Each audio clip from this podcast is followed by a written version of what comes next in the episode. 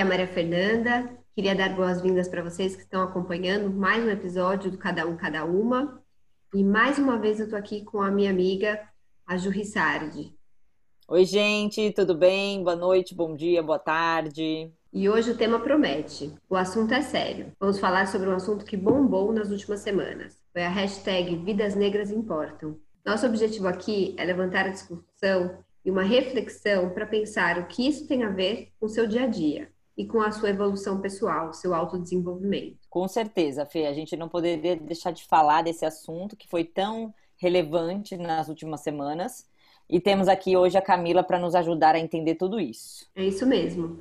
É, a Camila Milani é uma militante negra, estudante de biologia, que tem estudos realizados na discussão antirracismo, na perspectiva das ciências biológicas na formação sociocultural brasileira pelo coletivo Ubuntu de Estudos Negros e Latino-Americanos do Mackenzie e pelo CEPS, Centro de Estudo, Educação Popular e Pesquisa. Quanta coisa, hein, Camila? Obrigada por ter aceitado o nosso convite. Obrigada a vocês, gente, pelo convite. Queria, antes de mais nada, saudar a iniciativa. Eu acho que é muito importante, né? A gente sabe que, de fato, é, esse tema ganhou um destaque nas últimas semanas e tem ganhado aí ao longo é, dos anos cada vez mais, mas ainda muito aquém da amplitude e da magnitude, da profundidade do problema do racismo no Brasil. Então, agradeço demais o convite e fico feliz de estar aqui com vocês hoje para a gente poder conversar um pouco.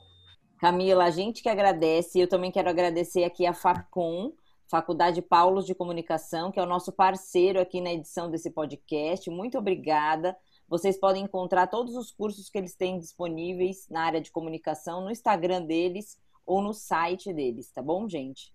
Então vamos embora para essa entrevista de hoje. É, além disso que eu apresentei agora, o que mais você gostaria que a gente soubesse sobre você? Bom, o que eu destacaria é o que, na verdade, faz é, toda essa formação e esse estudo ter um sentido, né? Que é justamente onde eu atuo de maneira é, direta, né? Na prática mesmo. Então, hoje eu ocupo, junto com outras pessoas aí, né? A, atuação no Comitê de Luta da Favela do, do Inhocuné, que é um espaço justamente onde a gente tem essas formações, essas discussões, justamente por estar num território que a gente pode falar sem medo de errar, que é um território negro, né? A gente sabe que a maior, esmagadora maioria das pessoas que moram na favela são pessoas negras, né?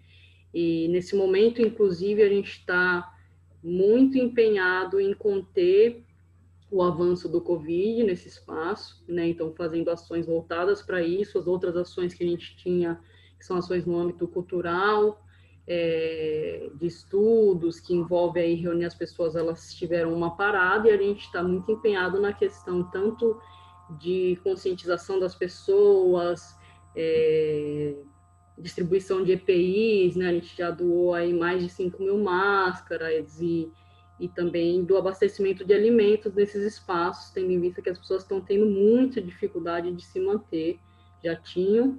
Então, essa atuação e essa formação, ela se materializa nessa, nesse espaço, nesse espaço de luta e resistência. Muito bacana. É, depois você compartilha com a gente um link para a gente disponibilizar para as pessoas que estão ouvindo é, uma forma de contribuir, participar, ajudar? Com certeza. Eu vou deixar então com vocês o link da nossa vaquinha online, tá bom? Para que a gente possa continuar realizando esse trabalho tão importante nesse momento aí, é, tão difícil que a gente está passando e que a nossa favela está passando também. Agradeço aí a disposição, vou deixar assim, com certeza. Legal. Camila, conta aqui pra gente um pouquinho melhor o que, que é essa hashtag Vidas Negras Importam, do que, que a gente realmente está falando.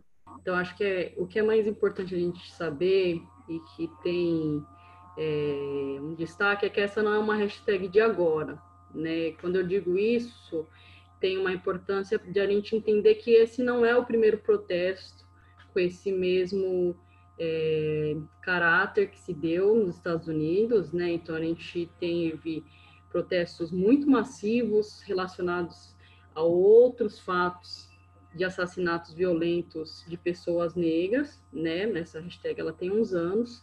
Mas então, por que é, essas manifestações ganharam a amplitude que elas estão tendo, né? Que de fato elas estão tendo aí é, mais pessoas participando, outros setores da sociedade, principalmente que elas se alastraram pelo mundo inteiro.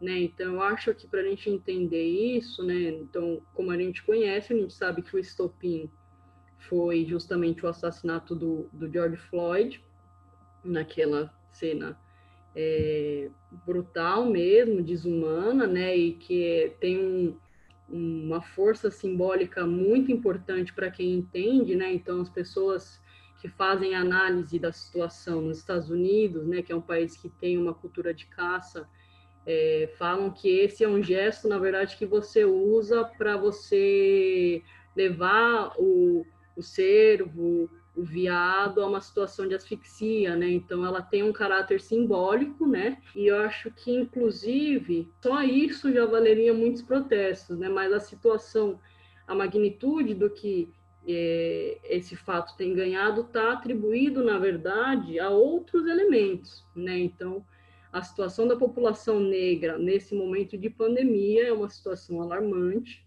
né? Então a gente tem vários casos de pessoas que estão morrendo em casa por não conseguir ter acesso ao sistema público, né? Assim como no Brasil, é um dado que a gente compartilha com os Estados Unidos, as pessoas negras não são as pessoas que mais contraem, mas são as pessoas que mais morrem, né? Então, são mortes atribuídas à falta de cuidados médicos, então essas pessoas tanto não conseguem acessar, em alguns casos, que é são os dados mais tristes que a gente conhece, as pessoas não procuram o serviço com medo de morrer e deixar uma dívida para a família pagar, né? Então, são situações muito difíceis relacionadas à própria pandemia, né?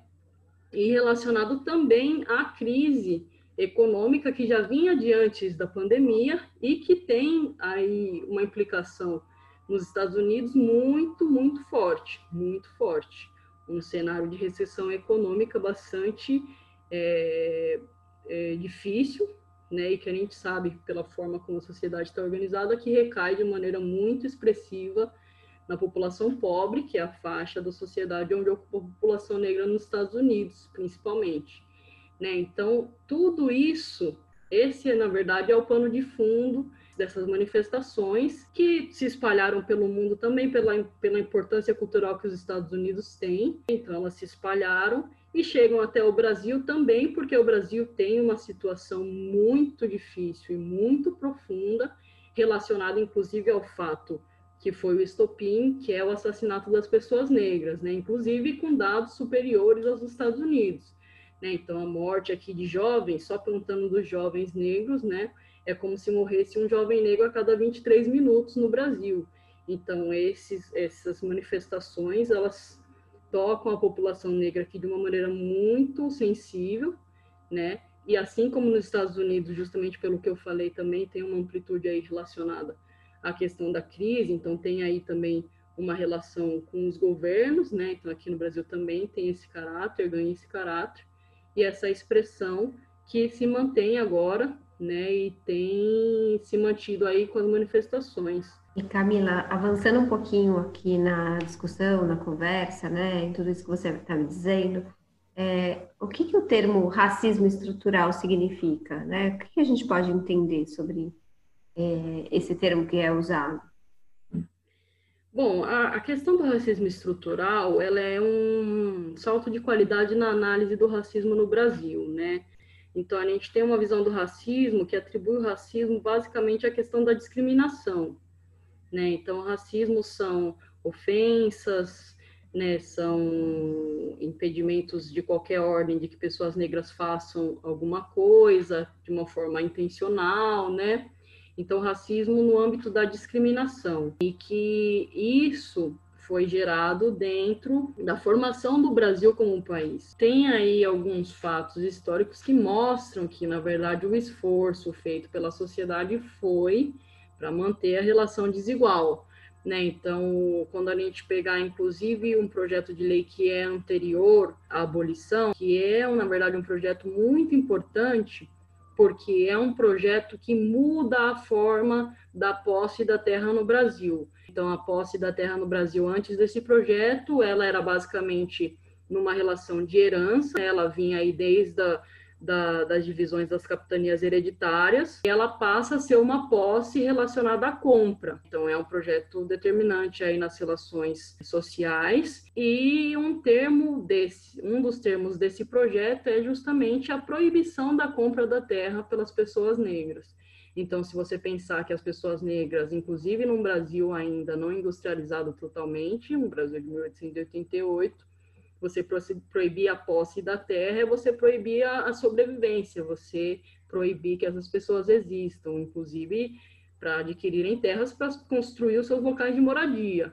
Né? E logo depois o, a gente tem a abolição, que é uma abolição que não se deu nos termos como a gente viu em outros países. Em outros países, por exemplo, a população negra foi indenizada, não por uma questão de reconhecimento, não foi por um projeto humanístico, foi um projeto de reconhecimento que você tinha uma, uma parcela da população que construiu a sociedade como um todo e que não recebia por esses serviços, e por isso não tinha renda para existir, né, se elas não recebessem uma indenização, né? No Brasil isso não ocorreu, isso não entrou na discussão, né?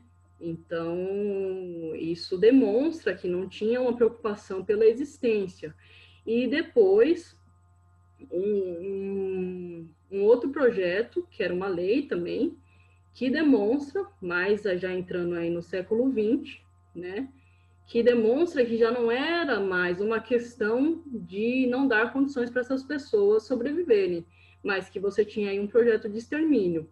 Então, que decide-se que essa população não deveria existir e que, na verdade, o Brasil precisava, de todas as formas, emplacar um projeto de branqueamento, que é basicamente uma discussão de que você tinha aí seres humanos superiores uns aos outros e que isso é, merecia um esforço da sociedade para que a humanidade desenvolvesse exemplares mais evoluídos. Era uma discussão que virou, então, uma lei que trazia em seus termos medidas para branquear a população, para melhorar a população brasileira através de um projeto de branqueamento. Quando a gente fala que o racismo é estrutural e também a gente fala que o, que o racismo é estruturante, tem a ver com esse dado que a gente vai falar agora. Então, dentro do projeto de branqueamento, uma das coisas que se previa era que você, de alguma forma, trouxesse pessoas de países europeus para que essas pessoas, ao se reproduzirem com a população daqui, fossem branqueando através, então, das relações entre pessoas negras ou pessoas que naquela época era, usava esse termo, né, que era o mestiço, e as pessoas brancas. O governo brasileiro, que também tinha uma necessidade de mão de obra e já tinha estabelecido que essa mão de obra não ia ser negra, porque essa população tinha que ser exterminada, uniu aí as duas coisas num projeto só, né? Então, o branqueamento e o projeto de industrialização, na tentando trazer aí trabalhadores europeus para cá. Então, o governo brasileiro foi, fez uma campanha ampla em alguns países, como a Itália, né? Uma propaganda enganosa do Brasil, de falando que aqui a prosperidade reinava e venham para o Brasil, né? Então, grande parte dos ancestrais, dos é, das pessoas que, que vieram para cá, né? Avós, avós, bisavós, bisavós, europeus das pessoas que estão nos escutando agora vieram por meio desse projeto. Né? Então, você vê justamente como o, um projeto racista estruturou todas as relações étnicas aqui no nosso país. Só que esse projeto ele nunca foi revisto na história do Brasil. Isso é um ponto que a gente precisa colocar. O projeto de exclusão da população negra da formação é, social brasileira nunca foi revisto. E as estruturas do Brasil, desde essa época, elas não mudaram. As estruturas de segurança, as leis, né, muita coisa se avançou, mas o cerne da questão que merecia uma discussão muito mais aprofundada não aconteceu. Mais de 100 anos depois, então, você está dizendo que estamos talvez engatinhando nesse assunto. Então, com certeza. Então, no ponto inicial. E aí eu, eu vejo a importância da gente falar desse assunto, né, Camila, Fê e todo mundo que está ouvindo a gente agora, porque eu realmente não é, tinha ideia dessas informações que você está trazendo. Então, olha, é, até comentei quando a gente conversou aqui para o podcast, que eu comecei a entender sobre racismo estrutural agora, com todos esses acontecimentos. Eu imagino que muita gente que está ouvindo a gente também não tinha ouvido falar disso. Então, é um assunto que não é discutido nas escolas, não é discutido nas famílias não é discutido em grande escala, por isso que tudo que a gente faz é muito tímido, né? Então, dar voz aqui, e eu acho que o primeiro passo é a gente entender da onde vem tudo isso e por que o assunto é tão relevante, ao invés da gente ficar fingindo que não existe racismo, né? De que isso não, de que isso só acontece na casa de outras pessoas. Aí eu queria entender um pouco, Camila, trazendo até pro para a vida prática do dia a dia, né? Pegando essa história e trazendo para o que vocês vivem hoje, para o que a gente vive na prática, é, o que, que você encontra na vida real de relatos que pessoas que você conhece, amigos que você tem, de desse racismo estrutural na vida real? Como é que eu posso identificar que a gente está passando por uma situação de racismo? Acho que o primeiro ponto que a gente precisa entender do racismo é isso, que o racismo não é só discriminação, né? Então, talvez você esteja num lugar e olha, o que eu vou colocar aqui é uma questão bastante delicada. É difícil você estar num lugar onde não haja o racismo, inclusive na forma de discriminação. Assim, é, é que a gente não está treinado a entender como essa discriminação ocorre também, tá? mas já não existem esses locais de discriminação e o que a gente precisa entender é que o racismo ele tá ele é estrutural mesmo entendeu então quando você entra num local então se, quando você entra na sua sala de faculdade se você entra numa numa faculdade de prestígio por exemplo né e não tem nenhum estudante negro então é, você ali você não vê a discriminação ocorrendo. Não foi que alguém tirou um estudante negro da sala, entendeu? Mas ele não está ali, entendeu? E ele não está. E muito importante a gente falar que ele não está ali, ele ou ela, nas proporções que deveria ser a proporção certa, porque 52% da população brasileira é negra, é a maioria. Então, se, você, se o racismo não existisse, você entraria numa sala se o racismo não existisse na sua forma estrutural, você entraria numa sala que a maioria das pessoas seriam negras, né? Então, quando você entra é, numa empresa ou quando você entra em qualquer local de prestígio da sociedade, onde as discussões importantes da sociedade ocorrem, e você não tem uma, uma pessoa negra ocupando é, esse espaço, isso é uma demonstração do racismo. E aí, quando você anda no centro de São Paulo e você vê que a maioria das pessoas que estão jogadas no chão tem a pele negra, ou quando você, a pessoa que trabalha na sua casa é negra, e todos esses cenários, inclusive de dos cargos que são considerados negligenciados, como a gente fala, né? As pessoas negras estão lá. Então, essa é uma demonstração clara do racismo estrutural, né? E assim, o, o, racismo ele, ele é estrutural, ele é mais difícil de ver, e esse é o racismo mais difícil de combater e que vai exigir da sociedade um grande esforço, vai exigir da população negra grande empenho de luta, né? Inclusive, é, porque a gente vai ter que, de fato, essa é a análise que a gente faz não tem como você destruir o racismo no Brasil, porque no Brasil o negro, a pessoa negra é ainda a pessoa pobre, né?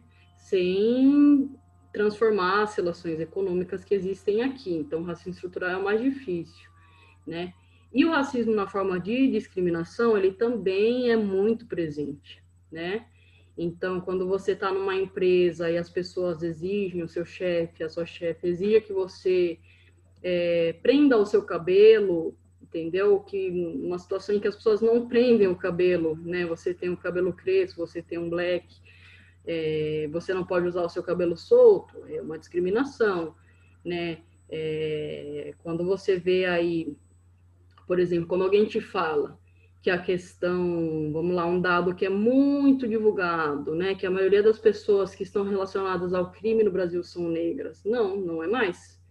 Por exemplo, saiu essa semana um dado, né, divulgado pelo judiciário, né, que a maioria das pessoas que cometem furto e roubo no Brasil são brancas. Só que a maioria das pessoas que são presas e que são mortas por esses crimes são negras. Então, a gente vê aí o racismo, sim, na sua forma de discriminação né, explícita. Então, Cal, o que você trouxe aqui para gente são situações bem é, típicas que acontecem frequentemente, mas a gente não percebe, porque a gente não está com esse olhar, né, no dia a dia. Principalmente, eu vou falar de mim, que sou branca, não estou olhando para isso o tempo todo, né? Então é mais difícil da gente perceber. E aí você trazendo luz para isso fica mais fácil. Mas eu queria aproveitar aqui, antes de fazer minha próxima pergunta, para é, dar um depoimento aqui. E eu acho que isso, um, esse foi um dos meus estopins para poder te convidar, falar desse assunto e convencer a Fê para a gente trazer esse assunto que eu passei na minha vida é recente, faz só dois anos atrás, que foi quando eu fui buscar escola para o meu filho, de um ano de idade, aqui no meu bairro. E eu fui visitar várias escolas, como algumas mães fazem, para conhecer a escola, para ver a estrutura. E aí eu, toda escola que eu entrava, eu não via pessoas negras, não via crianças negras. Eu, às vezes, não via nem funcionários negros nas escolas. E aquilo me incomodava demais. E aí chegou numa escola que eu gostei, que eu achei uma escola com uma estrutura boa, achei que ia ser bom para ele, e eu perguntei. E eu falei, tá, e cadê as crianças negras, os pais? Cadê a diversidade, né? Aqui, como é que vocês encaram esse assunto? Porque me incomodou muito eu saber que meu filho não ia conviver com a diversidade que existe no nosso país e no mundo, né? Porque não é só de racial, mas todo, todo tipo de diversidade. E aí a gente conversou um pouco sobre esse assunto, eu quis conversar com a diretora sobre isso, é, e aí eu sempre sou mais. É, eu brinco que quem me conhece sabe que eu sou um pouco rebelde, então eu pergunto mesmo. Eu já questionei a questão de por que meninos não podem fazer balé na escola, por que as meninas não podem jogar futebol, por que tem essa divisão, porque há divisão em tudo. E aí eu acho que isso começa desde a infância, da gente poder explicar isso para os nossos filhos. Né? Eu acho que um papel aqui, pra, eu acho que tem muitas mães, muitos pais ouvindo aqui a gente, o quanto que a gente fala sobre isso na nossa casa, o quanto a gente conversa não sobre o racismo, mas dizer que existem diferenças e que olha que bacana, né? Então eu tenho é, tentado trazer isso para a realidade da minha vida, nesses, agora tentando dar um pouco de mais de exemplo para as crianças, que eu acredito que vão ser os propulsores dessa mudança estrutural que a gente precisa. Se a gente também não conversar, a gente como pai, mãe, irmão, né, quando tem irmão mais novo, sobre estes assuntos, eu acho que a gente é, se omite, né, como se isso não existisse. E aí parece que não existe mesmo racismo. Então eu acho que questionar a escola, questionar o ambiente, questionar por que não pode, por que não tem, é, cadê a diversidade, né? é, de todos os tipos, aí vai depender de cada um que está olhando, mas eu acho que isso é super importante da gente reforçar também dentro das nossas casas. É, cada um fazendo o seu pouquinho, né, o seu papel ali, na sua consciência, faz muita diferença. Eu quero falar isso porque eu tenho uma dúvida aqui prática, Camila, mas que até agora, com as minhas pesquisas recentes, como eu disse, comecei a estudar sobre isso faz pouquíssimo tempo, eu ainda tenho dúvida. Então, eu queria que você falasse um pouquinho para a gente sobre o que, que a gente usa para se referir à, à, à raça.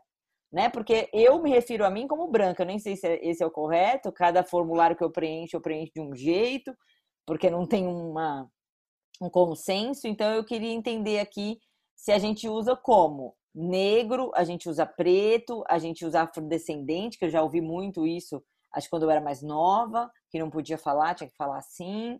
É, e eu tenho pesquisado, nas minhas pesquisas, tem pessoas falando que tem que usar o preto, não é o negro. Então eu fiquei com essa dúvida mesmo, eu queria trazer essa discussão aqui para a gente, também aprender sobre isso.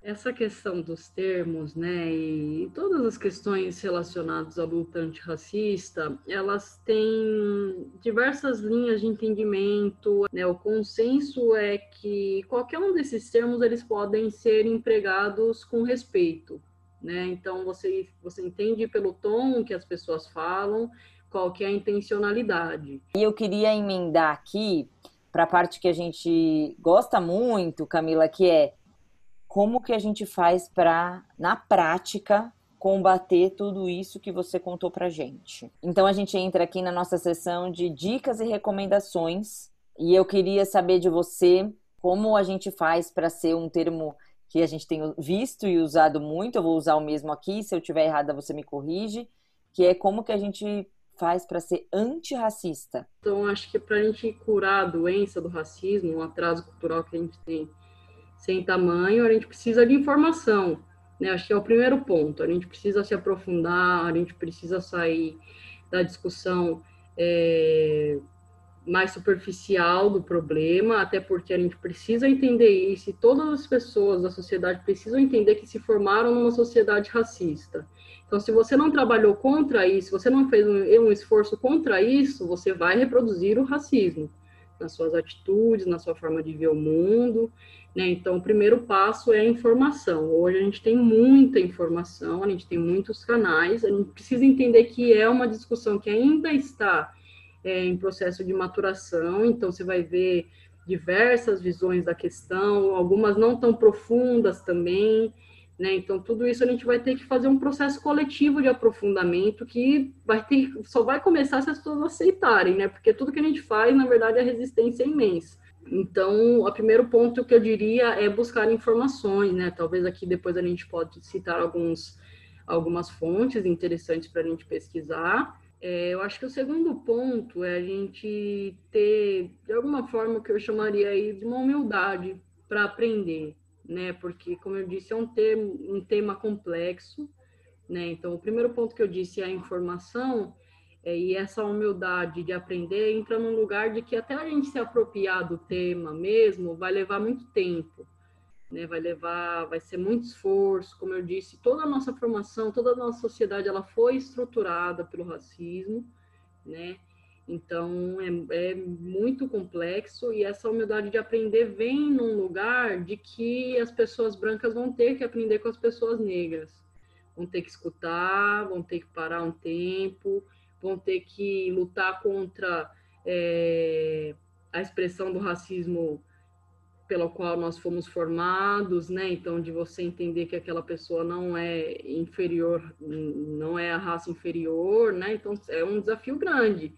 Então, que vai requerer, inclusive, uma das grandes dificuldades que a gente tem é, inclusive, que, às vezes, com alguns companheiros que se juntam, pessoas brancas que cumprem aí um apoio, né, e que se portam mal, né, se portam mal no sentido de é, se achar apropriada, né, e até eu coloco eu, eu sei que essa questão ainda requer, vai merecer muito mais estudo da minha parte, então, acho que é esse ponto, né?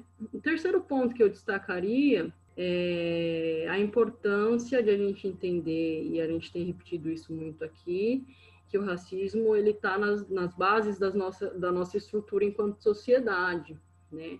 E que há grupos na sociedade que têm trabalhado ativamente para entender isso e para propor mudanças, né?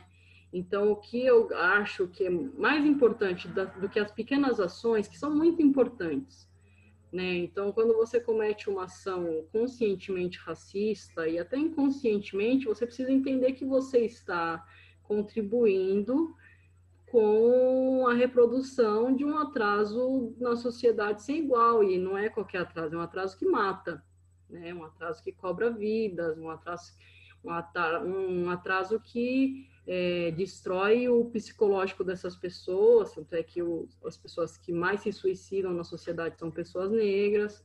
Então, é, humanamente, a gente precisa evoluir coletivamente, né? E nesse sentido, né, reconhecer isso é importante, que as primeiras, as pequenas ações importam, mas que o que o mais o que pode ser mais efetivo é você dar apoio a grupos que estão travando essa luta com uma repercussão maior, com uma influência social importante, né? Tanto é, eu não digo nem só do apoio financeiro, às vezes um apoio técnico mesmo, né? Então, ó, eu sou editor de vídeo, eu sou faço isso, olha, não, não tenho dinheiro, mas eu posso prestar essa ajuda de forma que essas lutas cresçam e ganhem mais espaços, né? E, e possam ser melhor estruturadas para que a gente consiga tornar esse um debate geral e tornar esse entendimento. Então, esse terceiro ponto, né, ele, é, ele é o mais importante, porque ele impulsiona os dois outros, né? Então, a informação está chegando porque grupos têm trabalhado ativamente nisso, né, a questão da importância das pessoas saberem se colocar e dos apoiadores brancos da causa negra, né, e que não é uma causa especificamente das pessoas negras, é uma causa da nossa sociedade poder evoluir como um todo, né, a gente sair desse atraso, poder utilizar e congregar na nossa existência a contribuição que todos os setores podem dar de maneira igual, é, de maneira respeitosa. Né? Então, eu acho que esse terceiro ponto ele é essencial e ele às vezes é o mais difícil, porque as pessoas hoje elas entendem que elas podem ajudar uma causa que tem um aspecto mais assistencial e da caridade que a gente fala, né? Esse termo também a gente já não usa mais, a gente usa um aspecto mais assistencial. Mas é difícil uma pessoa que se voluntaria, por exemplo, para apoiar um movimento, uhum, entendeu? Sim. O movimento ele tem já um estigma muito forte. E Sim. muitas vezes é o movimento que está fazendo a coisa é, acontecer. Então, acho que esse é um ponto que eu acho importante destacar. Eu sei que é um ponto difícil, mas eu acho que é um parte faz parte da nossa evolução também entender é, a importância disso. É, eu, enquanto vocês estão aqui falando, eu estou pensando assim de diversas situações que eu já assisti de alguma forma de preconceito, né? É, enfim, não cabe aqui ressaltar quais são, mas eu, o que eu gostaria de deixar de mensagem hoje é que, para quem acha que não tem nenhum tipo de preconceito, né, usar tudo isso que a Camila falou é, sobre racismo estrutural, sobre é, toda essa história do Brasil, de tudo isso que nos trouxe até aqui, que faça uma reflexão e se perceba em todas as relações e faça, tenha a humildade de perceber se, em que momentos que pode ter sido ou não racista, né? E quais mudanças de atitudes podem ter.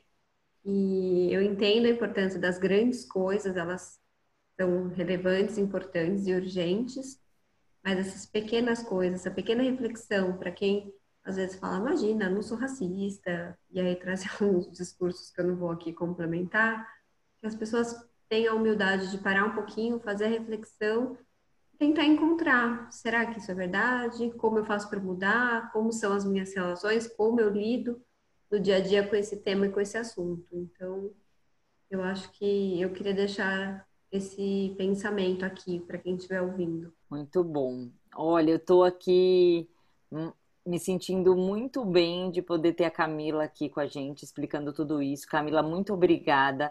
Eu tô, só tenho a agradecer. Eu não posso esquecer de agradecer a Carol, que foi quem fez o nosso contato, pudesse te conhecer e você pudesse estar aqui com a gente. É, uma eu acho aula, que... né, Ju? Exatamente. Foi uma aula para mim, particularmente, acredito que para a Fê também, é, e para todo mundo que está ouvindo aqui. Quanto mais a gente puder falar do assunto e você quiser se apoiar em nós, aqui o canal está totalmente aberto. Eu quero agradecer de novo a parceria da FAPCOM, da Faculdade Paulos de Comunicação, que nos apoia aqui em todo o episódio. É, Para saber mais sobre os cursos que eles oferecem, é só entrar no Instagram deles, FAPCOM, ou no site deles. E não esqueça de seguir a gente no Instagram. O meu é Julie, com i mesmo, underline Rissardi. O meu é arroba Maria Fernanda Tomé, com TH. E a Camila depois vai deixar com a gente aqui o link da vaquinha online que eles estão fazendo para ajudar é, no projeto que eles estão ajudando todas as pessoas da Vila Unhocuné, não é, Camila? No projeto de ajuda aqui no movimento do Covid. Então eu vou deixar aqui no podcast e vou deixar lá no nosso Instagram o link para vocês acessarem, doarem E se vocês quiserem o contato da Camila, quem quiser falar com ela, chamar para palestrar na empresa, né, Camila? Falar sobre o assunto, trazer todas essas informações. Fique à vontade, é só entrar em contato com a gente que a gente divulga os contatos da Camila. Muito obrigada. Obrigado, Fê. Obrigado, Camila. Obrigada, meninas. Obrigada, Camila. Foi um prazer. Parabéns aí pela sua iniciativa. Parabéns pelo tanto conhecimento e estudo. Foi muito bom te ouvir.